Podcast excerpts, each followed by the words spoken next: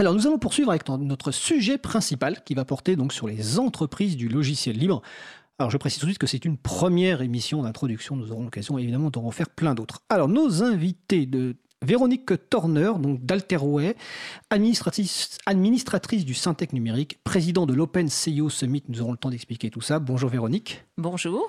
Alors Stéphane Fermigier, président et fondateur d'Abilion, Abilion, Abilion, Abilion, et coprésident donc du CNLL, donc euh, l'Union des entreprises du logiciel libre et du numérique, et également président du groupe thématique logiciel libre du pôle systématique. Ça fait beaucoup de titres, mais c'est des personnes actives qui veulent ça. Et Laurent Vargon, euh, bonjour, bonjour Stéphane. Bonjour.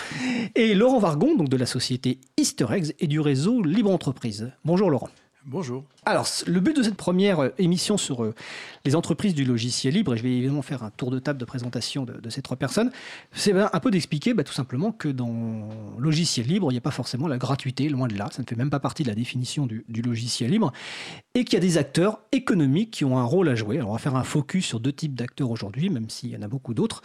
Euh, d'abord, en premier tour de table de présentation, on va commencer par Laurent Vergon, d'Easter Eggs et de Libre Entreprise. Oui, bonjour. Euh, alors moi j'ai été euh, client euh, puisque j'ai été responsable informatique dans une institution de, 400 personnes et donc j'ai été client de, sociétés éditrices de logiciels et de prestataires de services libres et non libres. Ensuite j'ai rejoint Easter Eggs, donc ça fait deux ans maintenant, donc je, remercie aussi de la confiance qui m'a été donnée de, de venir à la radio aujourd'hui. Et Easter Eggs, c'est une société de 16 personnes qui a la particularité d'avoir un fonctionnement démocratique. Donc chaque individu dans l'entreprise va participer aux décisions de l'entreprise et va aussi avoir un salaire égal. Merci Laurent. Véronique Turner? Oui, alors euh, bah, pour me présenter, moi j'ai fait des études d'ingénieur. J'ai été développeuse au début de ma carrière. Et puis euh, en 2006, euh, avec mon associé qui est Philippe Montargès, qui est également très engagé dans le secteur du logiciel libre, nous avons décidé de créer Alterway. alors le nom est, signifiant. Alterway, c'était l'autre voie par rapport à un marché qui était fortement dominé par le logiciel propriétaire. Et avec Philippe, ça faisait plusieurs années qu'on s'interrogeait sur ce modèle économique autour euh, du logiciel libre. Et c'est un modèle qui nous a séduits pour euh, pas mal de raisons. Euh, et du coup, on a décidé de fonder Alterway, qui aujourd'hui une entreprise de services numériques. On est 200 personnes, un peu moins de 20 millions d'euros de chiffre d'affaires, et on est spécialisé autour des plateformes web et donc sur les technologies open source. Et sur ces plateformes web, nous avons cinq approches. Une approche qui va plutôt sur le métier du développement. Donc là, on fait du design, ça va même jusqu'à une activité de studio. Euh, donc du développement, et puis une activité dans le monde de l'infra, du cloud, jusqu'à euh, la tierce maintenance applicative et l'infogérance et l'hébergement de plateformes. Voilà. Merci Véronique. Stéphane Alors moi j'ai découvert le, logiciel libre il y a plus de 30 ans, c'était en 1988 comme utilisateur d'abord, et puis euh, à force d'aller regarder le code source des, des, logiciels que j'utilisais, je me suis vraiment pris d'intérêt et en même temps de l'envie de, de, de, faire connaître, de faire comprendre, de faire utiliser ces logiciels libres et également d'en produire, puisque j'aimais bien aussi euh, programmer. Et donc, alors en 98, avec euh, d'autres personnes, on a fondé une association, l'AFUL, qui était complémentaire, on va dire, de l'April. Et puis quelques deux trois ans plus tard, j'ai fondé une société avec l'idée que pour arriver à ce que le logiciel libre ait un impact, il fallait des entreprises. À l'époque, il y en avait peut-être une dizaine, une vingtaine en France. Et on sentait que le marché était en train de s'éveiller, bon, tout doucement au début, et puis ça s'est accéléré au cours des années 2000, 2010. Et là, depuis quelques années, j'ai une nouvelle société qui s'appelle Abilian. On est éditeur de logiciels, euh, de, logiciels libres, hein, forcément. Euh, sinon, on ne serait pas là. On est aussi intégrateur. On, fait du logiciel euh, à façon. autour du langage Python, le langage qui est devenu l'un des plus populaires euh, qui est utilisé aussi bien dans l'enseignement, le web et euh, les, choses les plus avancées, les plus euh, un peu mathématiques, puisque j'ai un, un, une formation au départ de mathématicien, donc pour faire ce qu'on appelle du machine learning ou en français de l'apprentissage automatique. Donc c'est le, les technologies qui sont qui sont comment dire le moteur de ce qu'on appelle plus communément l'intelligence artificielle. En parallèle de, cette activité, je dirais, professionnelle, euh, j'ai aussi euh, bah, créé un certain nombre de structures. La FUL, j'en ai parlé. Et puis, on a créé le, le, CNLL, le Conseil national du logiciel libre, qui est devenu depuis l'Union des entreprises du logiciel libre et du numérique ouvert avec Philippe Montargès, enfin et avec d'autres euh, d'autres personnes, euh, et, dont je suis le président depuis quelques années.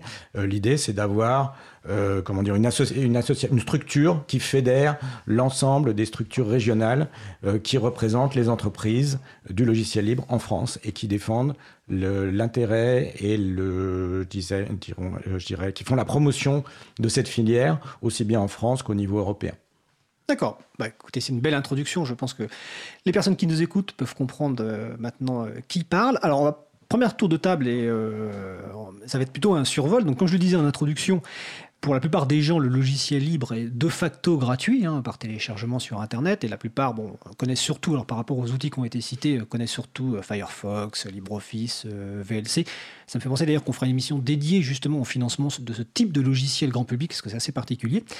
Mais en tout cas, dans la définition du logiciel libre, dont on va rappeler, hein, les quatre points, c'est la liberté d'utilisation, la liberté d'étudier le fonctionnement, la liberté de modifier, et la liberté de redistribuer soit la version originale, soit la version modifiée. Il n'y a aucune restriction d'un point de vue gratuité. Par rapport à d'autres licences que les gens connaissent, par exemple les licences Creative Commons, il peut y avoir des licences qui interdisent la redistribution commerciale, dans le logiciel libre, ça ne fait pas partie de la définition. Et donc évidemment, comme l'a dit euh, Stéphane, depuis on va dire effectivement d'une vingtaine d'années, hein, avec 98 euh, qui est une année marqueur un petit peu de ce point de vue-là, il y a un développement d'entreprises autour du logiciel libre. Donc déjà, première question, euh, un peu, quels sont les grands thème, enfin, quels sont les grands principes ou les grands euh, types de financement de logiciels libres? Sachant qu'après, on va faire un focus évidemment sur vos deux métiers particuliers qui sont l'édition de logiciels libres avec euh, Stéphane et le côté plus intégrateur avec euh, Véronique et Laurent. Donc peut-être que Stéphane veut peut-être commencer là-dessus? Oui, je peux donner une, introduction générale très rapide. On a sorti il y a quelques années un livret bleu. Peut-être qu'il y a le lien d'ailleurs sur le, sur le site ou que tu le. Alors les livrets bleus du groupe thématique sont le, lien est sur le site de l'April. Oui. Tout à fait. Donc euh, qui présente, mais de manière très pédagogique et euh, comment dire, euh, c'est un survol, ça n'est pas une étude approfondie. les principaux modèles économiques et on en distingue principalement deux. Euh, pour ce qui concerne les entreprises traditionnelles, les entreprises qui cherchent à réaliser du profit. Euh, on a ce qu'on appelle les intégrateurs, donc c'est aussi ce qu'on appelle les sociétés de services, les sociétés qui vont prendre des logiciels libres qui existent dans, la nature, on va dire. Alors après, on verra comment ces logiciels ont, été produits euh, à l'origine et qui vont les adapter et réaliser des projets informatiques pour des clients. Alors là, on parle de, clients professionnels ou de clients qui sont des entreprises ou des, administrations. On ne parle pas, euh, pour la plupart de ces entreprises, de, clients qui sont des particuliers. Et puis la deuxième catégorie, qui est peut-être minoritaire en nombre, mais qui est aussi très importante, puisque c'est elle qui produit une partie de tous les logiciels libres qui, sont disponibles, c'est ce qu'on appelle les éditeurs. L'éditeur, c'est une société euh, qui emploie des développeurs euh, qui vont développer un ou plusieurs logiciels libres et qui va aussi employer des gens qui vont faire un peu de service autour, mais en général en partenariat avec des intégrateurs, et euh, qui va avec des, modèles qui peuvent être différents d'un éditeur à l'autre, tirer des revenus de ces logiciels. Et ces revenus, le fondement même, euh, le fondement de, du fait d'arriver à ce qu'on, c'est un, mot un peu, un peu moche, mais on va dire monétiser, c'est-à-dire d'arriver à tirer des revenus de quelque chose qu'on a réalisé, c'est le fait simplement d'avoir la connaissance, la matière grise, les gens qui ont créé le logiciel et qui sont a priori les plus à même de résoudre les problèmes des clients ou de faire évoluer le logiciel ou de corriger les anomalies et donc d'assurer une sorte de garantie sur le long terme euh, qu'un logiciel va vivre sa vie, va continuer à évoluer, va s'adapter aux changements nécessaires, va être corrigé quand il y a besoin. Véronique, sur cette introduction sur les acteurs économiques? Bah, Du coup, nous, on est une société euh, qui est dans la case intégrateur de ce que vient de dire euh, Stéphane. Hein. on est une entreprise de service. Alors, qu'est-ce qui nous caractérise finalement d'une autre entreprise de service ou un intégrateur? Puisque finalement, euh, on délivre finalement le même métier, hein, de la prestation intellectuelle. Eh ben, c'est le fait que nous utilisons exclusivement des briques de logiciels libres. Donc ça, c'est le premier point. Deuxième point, c'est que nous nos équipes sont formées au modèle économique qui est sous-jacent au logiciel libre. Donc ça, c'est un point important sur, par exemple, notamment l'usage des licences, qui est un point important, et notamment pour des grandes entreprises, l'aspect juridique va être un sujet sensible et critique. on a dans nos équipes des gens qui sont passionnés et donc qui sont également des contributeurs aux solutions euh, libres que nous utilisons. Donc soit nous avons une contribution qui est individuelle, portée par nos salariés, soit c'est l'entreprise qui est elle-même contributrice. Donc voilà, c'est ça qui va nous caractériser comme étant une, entreprise de services numériques avec l'ADN euh, libre. Laurent Margon Oui. Alors donc on a vu l'éditeur, on a vu euh, l'intégrateur. Et il y a encore une, petite partie qui est le, développement spécifique. nous, on va utiliser des, outils de développement rapide euh, qui vont nous permettre euh, de, rendre service à un client et un seul. Donc ce n'est pas euh, le rôle de l'éditeur où il va avoir plusieurs clients pour un même produit, mais là on va avoir juste un produit et un développement spécifique pour ce client-là. Et en général, c'est assez satisfaisant parce qu'on arrive très très vite à un résultat qui est l'exact besoin du client. D'accord. Euh, alors aujourd'hui, on, va on va parler évidemment un, peu de la partie éditeur et, intégrateur. Euh, à part Abilion, est-ce qu'il y a des, noms d'éditeurs connus qui pourraient parler aux gens? Je, sais la question comme ça, euh, qu'on peut ranger dans la catégorie éditeur. Comme, je le disais il y a quelques instants, les, éditeurs, enfin les sociétés dont on parle sont principalement des sociétés, ce qu'on appelle B2B, c'est-à-dire qui s'adressent à d'autres entreprises. Business to business. Business to business. Donc c'est vrai qu'au niveau du grand public, il n'y a à peu près aucune chance que euh, les noms des entreprises euh, du logiciel libre, alors peut-être que les gens euh, ont déjà entendu parler d'IBM, d'Oracle ou de SAP, et encore je suis même pas sûr que... Est-ce que Red Hat se range dans cette catégorie? Alors Red Hat complètement est dans cette catégorie d'éditeurs open source, c'est peut-être l'un même des, cas les plus extrêmes, mm. les plus purs d'éditeurs open source, mais je ne suis pas sûr que Red Hat soit un nom qui soit connu du, du grand public. C'est une question qu'il faudrait nous poser à nos, à nos auditeurs. Hein. Alors, je, pose la mm. question aux personnes qui nous écoutent en mm. direct. Et je vous mm. rappelle qu'il y a un salon web, effectivement, si vous avez le nom d'éditeur de, logiciels libres connu. Mais on fera de toute façon une émission euh, dédiée aussi à cet aspect logiciel grand public, parce que euh, quelque part, il y a des fondations, on ne parle pas aujourd'hui, mais des fondations à but non lucratif qui financent un, certain nombre de, de développements logiciels. Mais aujourd'hui, on va parler, bon, éditeur, intégrateur. Alors toi Stéphane, comme tu l'as dit tout à l'heure, euh, ça fait de mémoire 21 ans, Nuxeo c'est quoi C'était 98 2000, 2000. 2000, donc bon, ça fait presque 20 ans que, que, que, tu fais ça. Pourquoi avoir choisi, euh, à part évidemment ton historique euh, intéressé par le logiciel libre mathématicien, pourquoi tu as choisi ce modèle d'éditeur de logiciel libre par rapport à d'autres modèles d'éditeurs? Et en plus, toi, tu l'as choisi à un moment où c'était quand même pas le truc le plus connu, on va dire. Qu'est-ce qui t'a motivé Effectivement, il y avait l'idée de, de, saisir, on va dire, une opportunité, de sentir que quelque chose était en train de se passer, qu'il y avait vraiment un intérêt naissant, mais pas encore suffisamment répandu pour que les gros acteurs se soient, entre guillemets, partagés le, gâteau.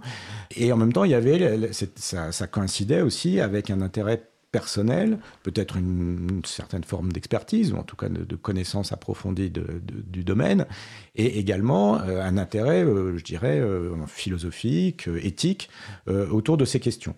Et en même temps, tout ça était en phase avec peut-être une mutation du marché, le fait d'aller de, de, systèmes très fermés et verrouillés par des grands éditeurs américains à une volonté de certains euh, acteurs, et notamment l'administration française au tournant des années 2000, euh, de favoriser des solutions ouvertes, interopérables, c'est-à-dire avec des systèmes qui peuvent se parler entre eux, qui ne sont pas bloqués euh, comme on pouvait l'avoir avec, avec Microsoft à l'époque, hein, qui était vraiment le, chantre de la, de la, je dirais, de l'écosystème fermé, c'est-à-dire les logiciels Microsoft qui marchaient très très bien avec les autres logiciels Microsoft, mais qui ne marchaient pas du tout bien avec les, logiciels des, concurrents, et, souvent avec une vraie volonté de nuire et d'empêcher de, les, concurrents de, se développer grâce à des, bidouilles techniques qui ont été révélées euh, au cours de différents procès dans les années 2000.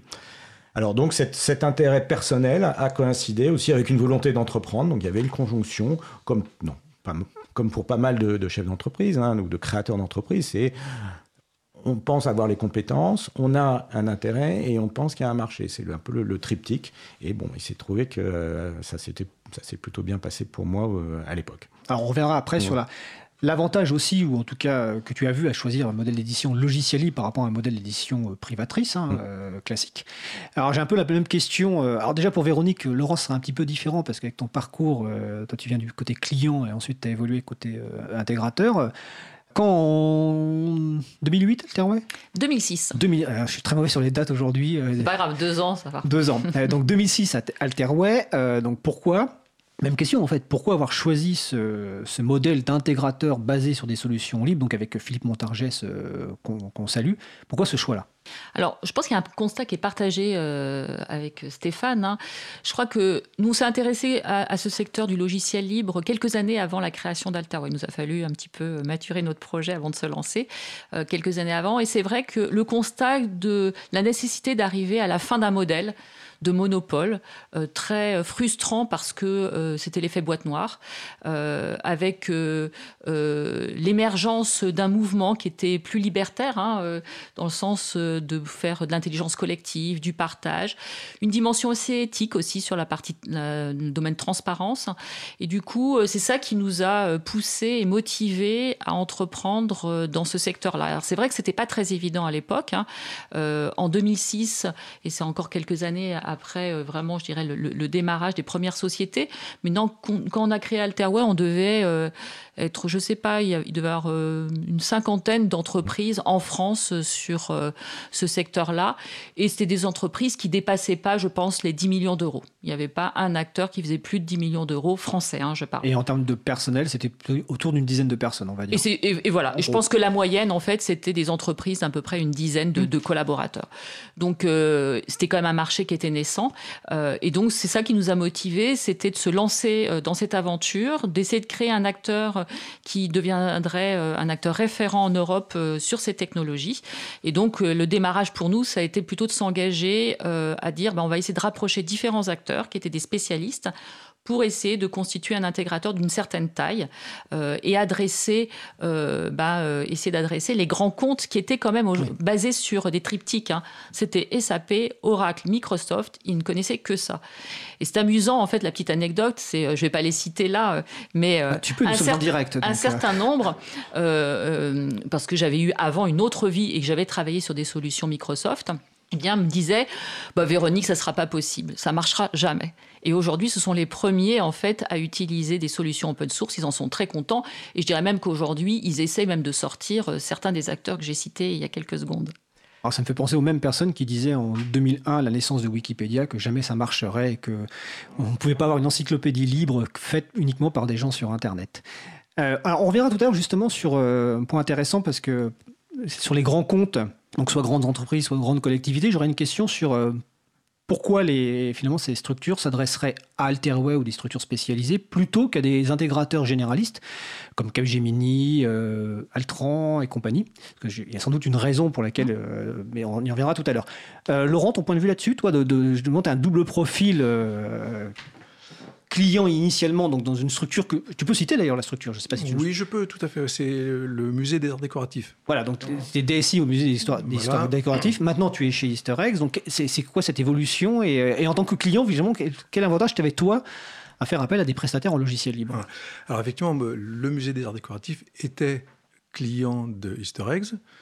Euh, il est d'ailleurs euh, toujours client d'Easter Eggs. On continue à travailler pour, euh, pour le musée euh, alors, c'est assez, différent. Euh, on a un, contact qui est, je pense, plus, authentique.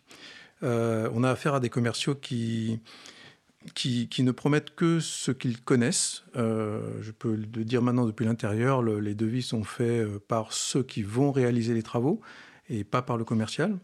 Et puis, on a une, transparence assez importante sur le, déroulement des projets. On a euh, une documentation qui va être partagée, qui est rédigée euh, soit par euh, Easter eggs, soit amendée par le client, mais on a cette transparence de la documentation et on a une, facilité d'échange qu'on n'a pas, enfin ou pas toujours, ou, en tout cas c'est plus simple avec un comment dire un, fournisseur de proximité. Vas-y, Oui, je trouve que ce qui est intéressant en fait dans le rapport euh, avec nos clients, c'est que je pense qu'il y a euh, plus naturellement, et je dis pas que c'est exclusivement lié à ces entreprises-là, hein, mais plus naturellement, il y a une relation de partenaire. Parce que on peut ensemble contribuer aux solutions, avoir une démarche partenariale. Ce qui est moins vrai quand on est euh, uniquement consommateur. Évidemment, il y a une relation plus de fournisseurs euh, prestataires qui, qui s'installe avec le client, alors que lorsqu'on est sur, je dirais, un, domaine qui, touche au logiciel libre, le client comprend qu'il peut à un moment donné contribuer, et ça, ça crée une relation différente en fait, un rapport de force qui est totalement différent. Alors j'ai complété après la question sur justement l'intérêt pour les entreprises et collectivités d'aller euh, d'avoir un prestataire logiciel libre et d'aller sur des briques logiciel libre. Mais par rapport à ce que tu viens de dire, en termes d'éditeur logiciel libre, je suppose donc qu'il y a un partage de la R&D quelque part avec les clients, contrairement à la modèle traditionnel où la R&D est faite euh, uniquement par la, structure éditrice. Là, il doit y avoir sans doute un échange. Alors le, fondement de, l'édition logicielle, c'est effectivement qu'on a un investissement au départ, le, fait de produire le logiciel, de produire la version 1.0, la première version qui marche, euh, d'un logiciel, ça demande un effort parfois euh, important. Ça peut demander plusieurs années hommes de travail, même parfois des dizaines euh, ou encore plus. Et donc cet investissement, il faut d'une certaine façon qu'il rapporte à un moment donné. Et donc les sociétés du logiciel libre sont obligées d'essayer de, d'imaginer une façon différente du modèle capitaliste traditionnel, c'est-à-dire où quelqu'un un investisseur va mettre une certaine somme d'argent pour créer la première version, et puis ensuite on va essayer de la vendre, on va voir si l'argent rentre ou pas. En tout cas, si les clients euh, viennent euh, utiliser le, logiciel, si euh, l'argent rentre pas, bah tant pis, l'investisseur a perdu son argent. Pour lui, c'est pas forcément catastrophique parce qu'il espère toujours sur 10, 20 investissements, il espère qu'il y en aura un ou deux qui vont marcher du feu de Dieu, quatre ou cinq qui vont marcher moyen, et puis s'il y en a trois ou quatre qui qui n'aboutissent à rien, bah, c'est pas trop un problème pour lui. Par contre, c'est forcément un problème pour les, le chef d'entreprise, pour les développeurs, pour les gens qui ont euh, vraiment euh, travaillé pendant des mois, euh, parfois des, années, pour essayer de sortir ce, logiciel. Donc avec le logiciel libre, on est plus dans une démarche de co-construction. On va souvent, pas toujours, mais souvent sortir des premières versions dites instables, donc dites un peu expérimentales, qui, qui n'adressent pas encore forcément tous les besoins euh, du marché, mais de façon à avoir un, je pas utiliser retour. Anglais, un retour voilà, de, des utilisateurs potentiels qui souvent dans ce cas là sont aussi des, experts potentiels, des, gens qui qui sont qui vont pas être juste des utilisateurs passifs, mais au contraire qui vont être capables d'apporter un regard, d'apporter des idées, éventuellement de corriger des problèmes ou éventuellement d'ajouter eux-mêmes des fonctionnalités. Donc ça, c'est le, je dirais, l'un des aspects qui, qui fait qu'il y a cette, dynamique euh, qui, qui, se crée. Et en parallèle, a un autre aspect qui est ce qu'on appelle tout simplement la mutualisation. C'est le fait, mais c'est pareil avec du logiciel privatif. Hein. On essaye de faire payer un certain nombre de clients pour la même chose. Sauf que dans le logiciel libre, c'est explicite, c'est-à-dire que euh, on va avoir, en tout cas pour certains modèles d'éditeurs, euh, un même logiciel qui va être développé pour 3, 4, 5, 10 euh, clients différents, avec chaque fois les petites variantes, puisque encore une fois, on est sur du logiciel d'entreprise, où chaque entreprise au final a ses besoins euh, spécifiques, mais en étant malin, en étant des bons, développeurs et en étant capable de faire une version qui, qui une base de code logiciel euh, qui répond à la majorité des besoins, à un moment donné, on atteint une masse critique et on a un produit qui finalement va ensuite pouvoir être décliné euh, beaucoup plus facilement et beaucoup plus rapidement et avec un coût marginal, c'est-à-dire le coût de chaque nouvelle installation qui va diminuer de plus en plus. Donc on retrouve le modèle de l'éditeur propriétaire euh, qui euh, investit au départ et qui ensuite se contente de vendre, entre guillemets, peu plus compliqué que ça, mais se contente de vendre des licences et donc de, toucher une sorte de, taxe. Avec le logiciel libre, on a une évolution, une transition plus graduelle entre euh, le moment où on développe vraiment des logiciels à façon euh, pour chaque client, et puis une évolution vers un mode, parfois, pas toujours, parfois on reste sur du one-shot, du, un, logiciel par client, mais il y a un moment où on peut avoir un logiciel qui évolue de façon à devenir une sorte de plateforme générique qui peut être ensuite déclinée beaucoup plus facilement. Et les licences libres, euh, permettent donc finalement de réintroduire les versions euh, bah, spécifiques par un client pour un autre client. C'est une des bases euh, de ces licences. On ne va pas rentrer dans le détail des licences libres utilisées notamment. Non, mais c'est vrai qu'il faut l'avoir. Il faut avoir l'accord du client. Il faut une compréhension. Alors nous, notre expérience, comme ça fait 10, 10 20 ans qu'on fait ça, on, se rend compte que les clients, pour la plupart, à part parfois des gens qui sont très bornés, et en général, ça se finit plutôt mal. Mon expérience est que les, les, clients qui sont, je dirais, les plus tatillons sur ces, sur ces questions et qui, et qui rechignent le plus à euh, jouer le jeu du logiciel libre, au final, euh, le, projet euh, a beaucoup plus de difficultés. Mais quand on a pour la plus majorité des clients, il y a une compréhension du fait que ce qui compte, c'est que leur version à eux, les choses qui sont vraiment spécifiques à leur, processus, par exemple, leur façon de travailler, c'est à eux. ça, on ne le partage pas. Mais par contre, tout ce qui est de la techno, tout ce qui est du code générique qui peut servir à plein de gens, au contraire, ils sont contents de le partager parce que c'est aussi pour eux une façon d'avoir un, un, produit qui va évoluer et qui va se pérenniser. D'accord. Alors j'en profite juste pour signaler qu'on le 7 mai, nous aurons une émission consacrée aux licences libres. Je ne sais pas jusqu'à quel niveau détail avec euh, Mélanie Clément Fontaine, euh, qui est une des premières à avoir étudié juridiquement ce sujet-là, et euh, Olivier Hugo du cabinet Dune. Donc c'est le 7 mai. On va faire une pause musicale avant de revenir sur l'intérêt pour les entreprises, collectivités de faire appel à des prestataires logiciels libres. Nous allons écouter All Time par Killy Maze et on se retrouve juste après. I have been called to write the song, to share a message, answer the question, what do I believe? December 21st, 2012 means, do I think humanity will succeed? Do I think we will get swallowed by the sea? Let's trace it to hell and handbag is what we're facing. Greed capitalism has us replacing want over need products, oversee the poor and the weak lead, the rich and ignorant feed. But there's another message being told, not one of doom and gloom, but our collective power to behold. We must unify.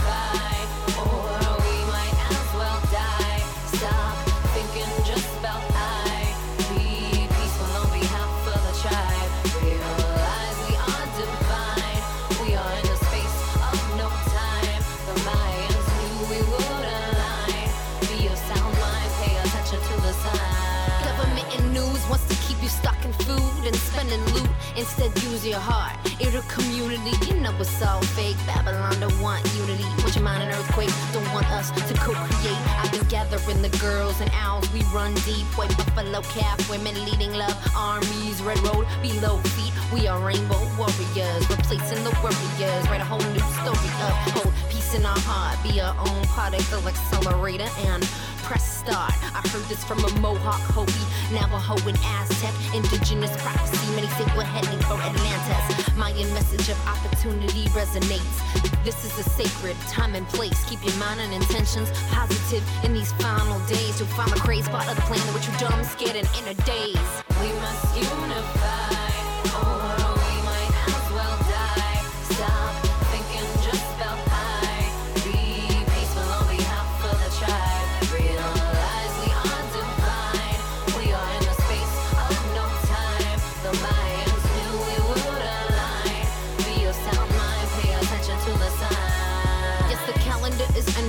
Means a shift in consciousness that is depending on our internal and collective ascending into unity that is unending. We may lose power in the final hour. What message are you sending? If you don't dig transcendence, then try these Ten Commandments. One, be grateful and fun. Love all like never before. Two, forgive all in yourself. Forget set, let's go. Three, let be, let live. Honor, exchange, accept, give. Four, Transmute fear, just feel it, then let go. Honor feminine within all and let it flow. Like Toltec function, don't take it personal or make assumptions. Respect Mother Earth and all of nature. Don't hurry your worry, it's using your imagination for what you don't want. Live from your heart and your truth and don't front. Don't let the voices inside stop ya. You are God, gotcha.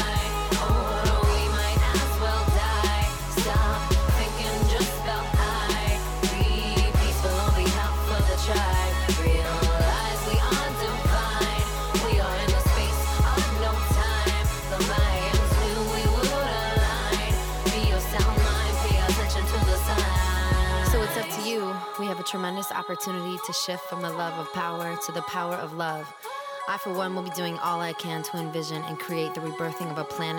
Eh bien, nous venons d'écouter euh, l'artiste américaine Kelly Mays. Alors, je crois que j'ai fait une erreur sur le titre. Je crois que c'est 2012 le titre de, de la chanson. Euh, voilà, c'est non pas All Time. En tout cas, c'est en licence Creative Commons CC BY, donc euh, partage. Et vous retrouvez évidemment les références sur le site de l'April, april.org. Donc, vous écoutez toujours l'émission Libre à vous sur Radio Cause Commune 93.1 en Ile-de-France et sur causecommune.fr. FM. Alors nous allons poursuivre notre échange donc sur les entreprises du logiciel libre, donc toujours en compagnie de Laurent Vargon, de Véronique Torner, de Stéphane Fermigier, et on va revenir sur le sujet bah, de l'intérêt finalement pour les, euh, les, entreprises, enfin pour les clientes, les, les structures clientes, hein, que ce soit entreprises, collectivités, d'avoir recours au logiciel libre et aussi d'avoir recours à des prestataires spécialisés. Alors, est-ce que c'est est -ce c'est qu'une question de coût, de licence? Est-ce que c'est une question de maturité des outils, de fonctionnalité, de relation entre le client et, le prestataire? Voilà, pourquoi des entreprises aujourd'hui, des clients vont, ont intérêt à aller vers le logiciel libre? Véronique alors, du coup, nous, c'est intéressant parce qu'on a créé il y a 10 ans un événement qui s'appelle l'Open CIO Summit et qui nous permet de réunir des décideurs. Euh, donc, c'est souvent des décideurs informatiques. Alors, CIO, euh, c'est le responsable informatique. Le responsable informatique euh, en anglais. Parce qu'on on essayait d'être un événement international, donc on s'était mis des sigles anglais. La réalité, c'est qu'aujourd'hui, euh, on adresse plutôt comme une population euh, française. Euh, et donc, on réunit chaque année à peu près une petite centaine de décideurs informatiques pour échanger et avoir des retours d'expérience sur leurs pratiques, leur usage de logiciels libres. C'est intéressant de voir finalement les cycles de maturité. Il y a dix ans, on était plutôt face à une population qui avait une conviction plutôt philosophique qui croyaient en fait au logiciel libre et dans, quand même le lot, peu d'acteurs du privé, beaucoup d'acteurs euh, des administrations françaises, collectivités. Et puis il y a une deuxième vague, euh, je dirais 5-6 euh, ans après, ça a été plutôt le coût. Ils sont aperçus en fait qu'ils arrivaient à challenger les solutions propriétaires qui commençaient à entrer dans une dynamique de redevance, d'audit de licence et euh, de coûts importants. Et ils se sont dit il faut qu'on challenge ces modèles. Et donc on va s'intéresser au logiciel libre. Et donc ils sont plutôt intéressés pour une dynamique de coûts. Et puis, chemin faisant, ils sont aperçus que finalement, euh, le coût était un élément euh, intéressant, mais pas toujours vrai, parce que euh, parfois, autour de la solution logicielle libre, il y a beaucoup de services à développer. Donc ils sont aperçus qu'il y avait aussi d'autres leviers intéressants, qui étaient l'innovation. Peut dire aujourd'hui quand même que toutes les grandes innovations euh, technologiques qui ont eu lieu ces dernières années sont quand même massivement nées euh, du logiciel libre, que ce soit euh, dans l'infrastructure avec le cloud, autour de la mobilité, tout ce qui est data, analytics, tout ça quand même, c'est, je dirais pas dominé par le logiciel libre, mais quand même pas loin clairement aujourd'hui le monde du web est par contre clairement dominé par le, secteur du logiciel libre. Donc euh, un facteur important qui était d'innovation. Et puis arrive maintenant, ces derniers temps, c'est depuis un ou deux ans, on va plutôt être sur l'attractivité des talents. On rentre dans une ère de pénurie aujourd'hui des talents. Et, euh, depuis quelques années même, j'ai l'impression. Ouais, depuis quelques années, mais vraiment, euh, ça commence à être tendu depuis, allez, un petit cinq ans. C'est un phénomène qu'on connaît en Europe depuis pas mal d'années, mais c'est vrai qu'aujourd'hui, on commence à... D'abord parce que euh, euh, la transformation numérique euh, a fait un appel d'air, il y a eu besoin de beaucoup, beaucoup de développeurs, et qu'aujourd'hui, les écoles, globalement, les universités, tous les cursus qui apportent une formation hein, dans le secondaire, post-bac. bon, aujourd'hui, le nombre d'étudiants qui sort certifiés avec un diplôme est insuffisant par rapport à la demande du marché. Et donc, pour se différencier, ils sont aperçus que euh, avoir euh, euh, une philosophie, une ambition, une culture d'entreprise proche de l'open source ou du logiciel libre était un facteur différenciant. Et ils arrivaient à attirer des talents. Donc, vous voyez, le chemin, en fait, il est quand même, il a évolué d'année en année. et on recommence maintenant. Et je pense qu'on va rentrer dans une nouvelle ère où l'éthique va être un sujet important. Ce qu'on prenait il y a dix ans, nous, les pionniers, où la transparence était un élément important, l'intelligence collective, le partage, l'effet boîte noire, redevient un sujet d'actualité aujourd'hui. On le voit bien avec euh, euh, l'intelligence artificielle, l'émergence des fake news. On se rend compte qu'on a besoin euh, d'avoir plus de transparence autour du numérique et le logiciel libre, évidemment, est un socle qui apporte naturellement cette transparence. Laurent Vargon, ton point de vue d'ex-client et prestataire aujourd'hui sur justement cet intérêt pour...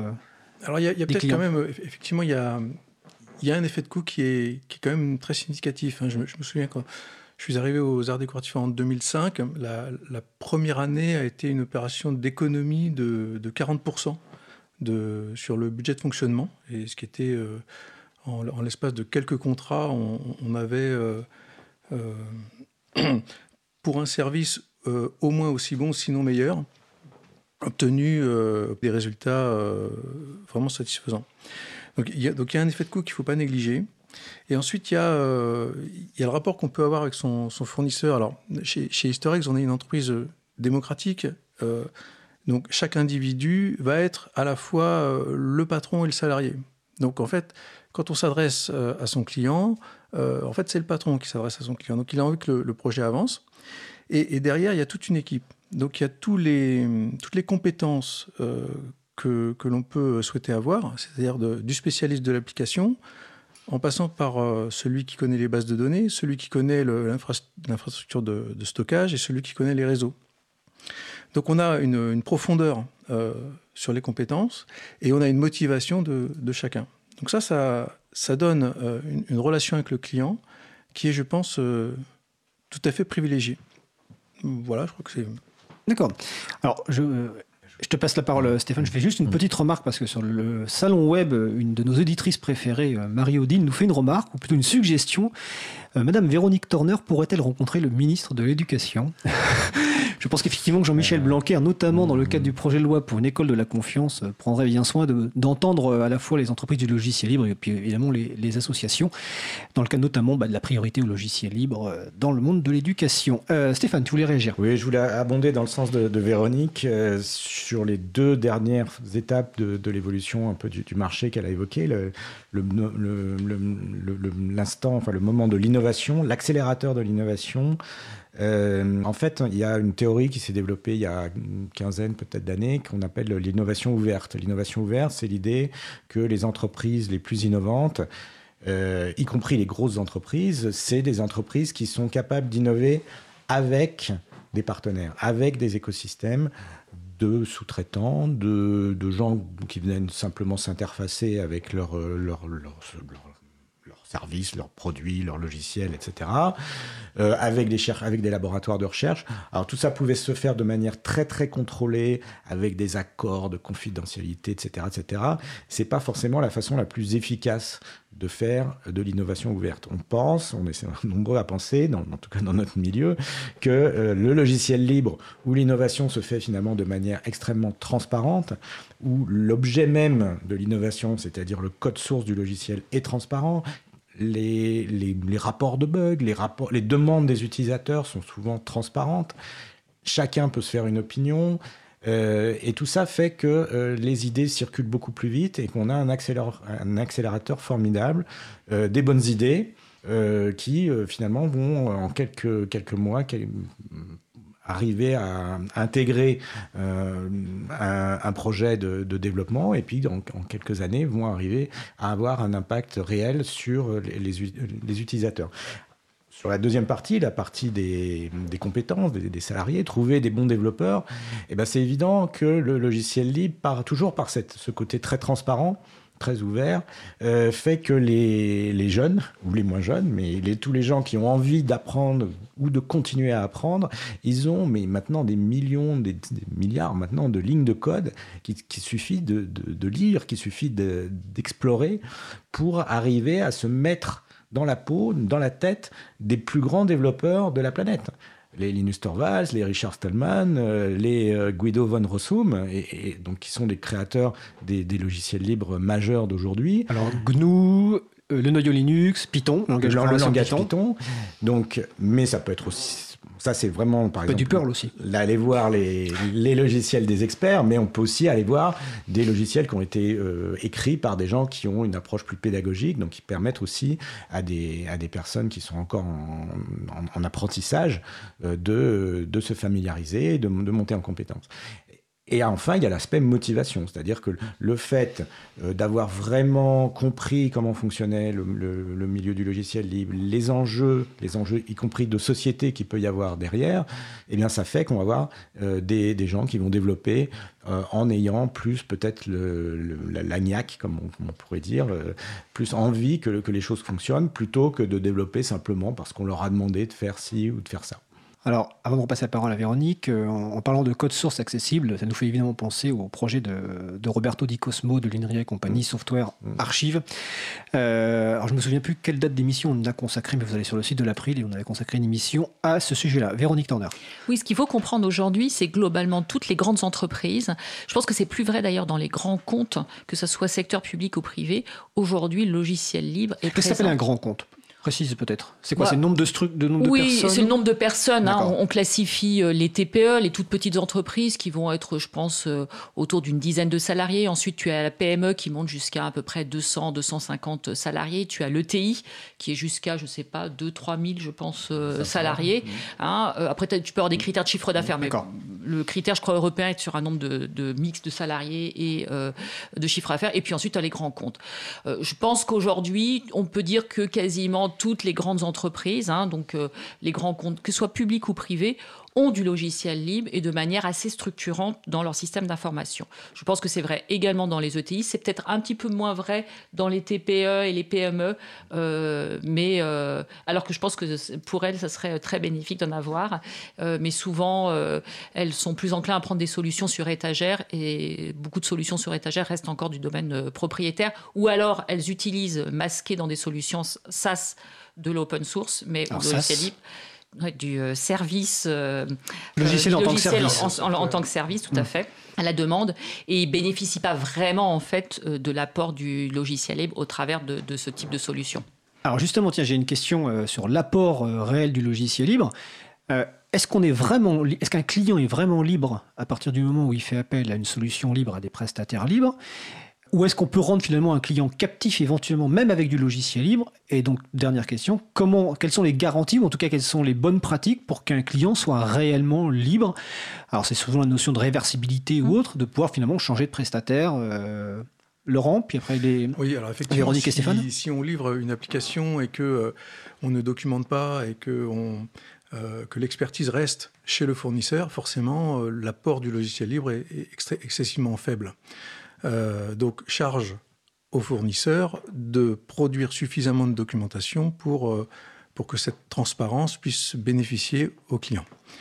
Ensuite, euh, même, il nous arrive aussi de, reprendre des, applications qui ont été développées par d'autres et de, donc d'auditer le code. Et ça, on, peut quand même le faire. Alors, ça demande une certaine énergie, mais l'application qui est faite, on peut quand même la maintenir dans le temps avec euh, donc une, euh, pour, pour, lui donner un, nouveau souffle de vie finalement.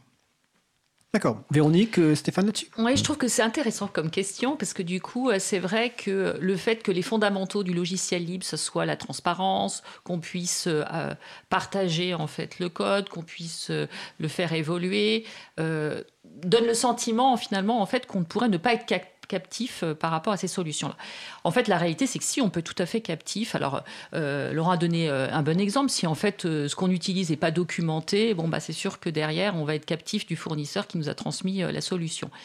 Mais il y a aussi euh, d'autres éléments à tenir en compte. Il y a cette notion de, captivité, puis il y a aussi cette notion de qualité. C'est pas parce que en fait finalement on utilise un logiciel libre, on se dit tiens il y a de l'intelligence collective, donc finalement euh, ce sont des produits de plus grande qualité que finalement le produit est euh, de grande qualité. Donc il y a tout un tas de critères à regarder. Évidemment il y a la documentation, il y a l'amplitude de la communauté qui est derrière. Il peut y avoir un éditeur, mais il peut y avoir une communauté. La vivacité aussi de la communauté, le fait que régulièrement elle mette à jour ses solutions. Donc il y a quand même un certain nombre de critères à prendre en compte pour s'assurer que euh, en mettant du logiciel au sein de son entreprise, à la fois on aura un code de qualité et on ne se rendra pas captif d'une solution et finalement on reviendra dans le système propriétaire où on a euh, l'effet boîte noire.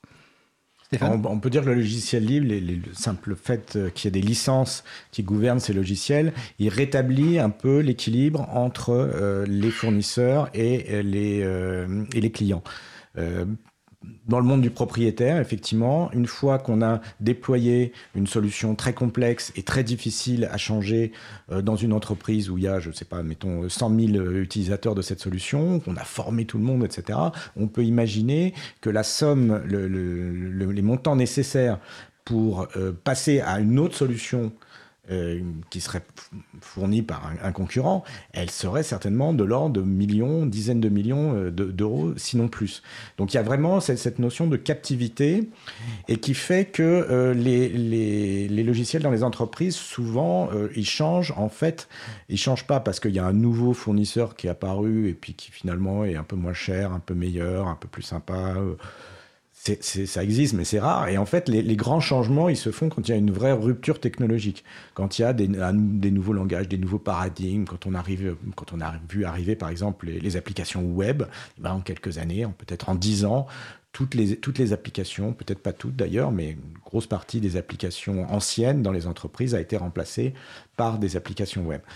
Alors, le logiciel libre, quand même, il, rétablit le curseur. Il le met, il le met pas complètement du côté euh, des, des, des, clients, parce que dans ce cas-là, il y aurait un problème, c'est que le client, s'il peut vraiment faire la loi et, euh, et, et, aller toujours, par exemple, vers le moins 10 ans, euh, il, y aura un problème économique et on ne pourra pas euh, avoir une, activité réellement créatrice de logiciels de qualité avec toutes les garanties que, peuvent apporter les éditeurs de, logiciels, qu'ils soient libres ou, ou pas. Donc pour nous, euh, et, ça c'est quelque chose qu'on voit quand on fait vraiment le, panorama des, principaux acteurs, enfin de, tous les acteurs en France du, logiciel libre, les éditeurs spécialisés, les éditeurs qui sont aussi un petit peu intégrateurs, chacun, il a son expertise, il a souvent une expertise métier, donc il connaît parfaitement le métier d'un ou plusieurs secteurs de clientèle. Euh, et, ça fait partie aussi de, euh, ce qu'un un éditeur, une société en général, peut apporter, un fournisseur peut apporter euh, à son client. Il y a le côté purement technique qui fait qu'il y a un, souci de la qualité on est là pour le long terme, on n'est pas là pour euh, vendre une solution qui va marcher pendant trois jours et puis dès qu'on aura encaissé la facture, ça marchera plus. Mais c'est pas grave parce qu'on ira chercher un autre pigeon à, plumer. Euh, l'éditeur, il est là sur le long terme, il veut que son, euh, client soit content et on va dire que c'est une, valeur qui est partagée plus généralement dans le, domaine du logiciel libre, parce que tout simplement, encore une fois, la transparence fait que si on laisse vraiment des énormités dans le code, eh ben ça va se voir. Et, si ça se voit, ça ne sera pas bon pour la réputation de l'entreprise qui est derrière euh, ce, développement. Et donc, tout ça euh, fait qu'il y a un certain nombre de cercles vertueux euh, qui font que la relation s'équilibre entre fournisseurs et prestataires par rapport à un modèle où on est plus dans le conflit et, où on voit des fournisseurs souvent, par exemple, quand ils sont en position dominante de quasi-monopole, ils peuvent d'une année sur l'autre augmenter les licences de 30%. Les clients râlent, les clients, euh, bon, mais ils sont pas contents, mais voilà, qu'est-ce qu'ils ont comme possibilité? Attendre le prochain cycle technologique en espérant qu'il y ait des, fournisseurs plus sympas qui arrivent sur le marché. Véronique, tu voulais rajouter quelque chose? Oui, je disais qu'un des intérêts aussi pour ces entreprises euh, d'utiliser du logiciel libre, c'est à un moment donné, lorsqu'ils ont un parc applicatif où ils ont, je ne sais pas moi, 200, 300 briques euh, de logiciel libre, ils peuvent confier en fait à un ensemble d'acteurs qui sont fédérés en guichet unique euh, tout le support en fait de leurs briques. Ce qui n'était pas possible dans le monde propriétaire, c'est-à-dire que c'était impossible d'avoir à un moment donné un guichet unique. Vous étiez obligé de travailler si vous aviez 200 briques propriétaires, bah, vous aviez 200 contrats, 200 relations fournisseurs